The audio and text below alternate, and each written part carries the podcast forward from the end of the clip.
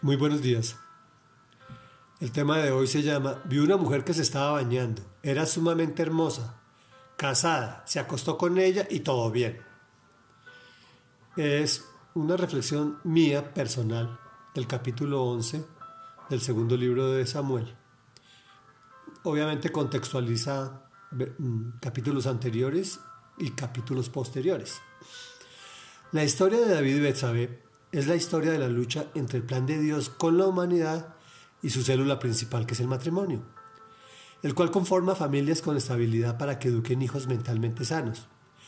Si al Señor le agradara el poligeísmo, hubiera hecho una Eva por cada costilla de Adán. Incluso los mismos israelitas no lo entendieron. Vemos en su historia a reyes con mil mujeres, entre esposas, concubinas y amigas hasta el punto de que el divorcio estaba eh, establecido legalmente entre su sociedad. Jesús mismo nos aclara que en el principio no estaba contemplado por Dios, pero la dureza de los corazones de hombres y de mujeres se había permitido. Desde mi punto de vista, esta historia específicamente, aun cuando involucra sexo, se trata más que de sexo de los hogares y se desarrollaba así. Hay un hombre que se llama Urias, casado con una joven muy hermosa, Betsabé, pero por alguna circunstancia dejaron de interesarse el uno por el otro, al punto de que Urias prefería estar trabajando, arriesgando la vida, que en su casa con su mujer. Me pregunto yo, ¿qué pasó para que este hombre, Urias, dejara de interesarse por su mujer y ella por él. Y obviamente la consecuencia es que, que él se estaba dejando de acostar con ella. El mismo David le preguntó, ¿por qué no fuiste a tu casa? Y él le da una respuesta supuestamente espiritual.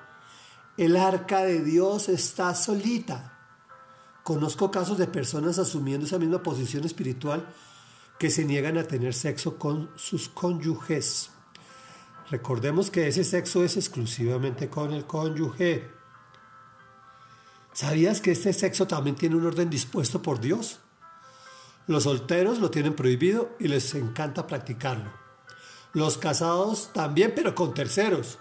Lo llama adulterio, fornicación, le ofende y le molesta mucho. En el matrimonio, por el contrario, es obligatorio y no se practica. ¿Cómo así, Carlos? No me eche paja. Bueno, mira, miremos en Génesis 1.28. Y los bendijo diciendo, llenen la tierra y sométanla. En Primera de Corintios es más específico aún, 7.5. No se nieguen el uno al otro a no ser de común acuerdo y solo por un tiempo para dedicarse a la oración, exclusivamente a la oración. Y no tarden en volver a unirse nuevamente. De lo contrario pueden caer en tentación de Satanás por falta de dominio propio. Es decir, que el matrimonio y solo allí es un acto espiritual. Es más, es una analogía de la amistad de Cristo que se casa con la iglesia y se relaciona en intimidad. Luego, mis queridos cónyuges, el que se niega está desagradando a Dios y eso se llama pecado. ¿Y por qué es espiritual? ¿Por qué crees que Satanás se empeña en conducirte para que manipules a tu cónyuge desde el punto de vista sexual? Luego sabe se encontraba atrapada en un mal matrimonio, de donde no podía escapar. Se le presenta la oportunidad, le da papaya al rey. Está de vaca en palacio. Tiene varias mujeres. Es conocido de su gusto por ellas. Entonces Betsabé está pendiente de a qué hora entrará en su terraza, lo cual era frecuente, para mostrarle sus encantos. Y listo, misión cumplida, con embarazo a bordo y todo. Ya había ganancia aquí, pues por lo menos había un hombre que se interesaba por ella, que la valoraba, además tenía encantos como que era el rey, y a que a sus súbditos les agradaba todo lo que él hacía. Llaman al esposo para achacarle el embarazo, pero este ni por esa se digna atender a su esposa. Ese sencillo detallito le cuesta la vida y la levera de ese mal esposo.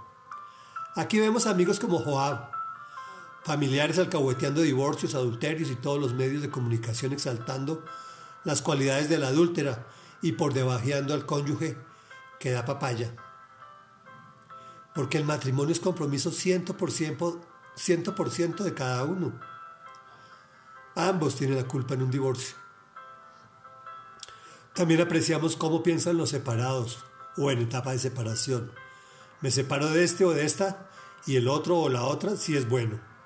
Pero ¿cómo les parece que el siguiente, en la mayoría de los casos, es igual o peor que el anterior? Y así va a transcurrir la historia de Betsabé, con la diferencia que pierde ese hijo, pero logró que su cuarto hijo sucediera a su padre en el trono. Estoy hablando del rey Salomón. Sin embargo, el castigo de Dios no se hace esperar. Por más amistad de David con Dios, la sentencia es tremenda, como veremos más adelante, incluso trascendiendo su generación. Oremos. Padre nuestro que estás en el cielo, santificado sea tu nombre. Y sea santificado el nombre de Jesús, puesto que Él es santo, santo, santo. Queremos escuchar tu voz y ponerla por obra. Enséñanos a dar prioridad a nuestros cónyuges. Tomar como honroso el matrimonio. A educar hijos sanos mental, espiritual y físicamente para que este ciclo del pecado en nuestros hogares se corte. Aleja de mí esos amiguis que a todo me dicen que sí, que mi actuar así te ofenda les parece tan bonito, pues por más que me ames hasta el punto de entregar a tu Hijo Jesús por mí y por mi familia, tu justicia actuará. Y no queremos enfurecerte. Perdónanos y libéranos del mal actuar. Queremos diferenciarnos de los que no te conocen. Te hemos orado en el nombre de nuestro amado Señor Jesús de Nazaret. Amén y amén.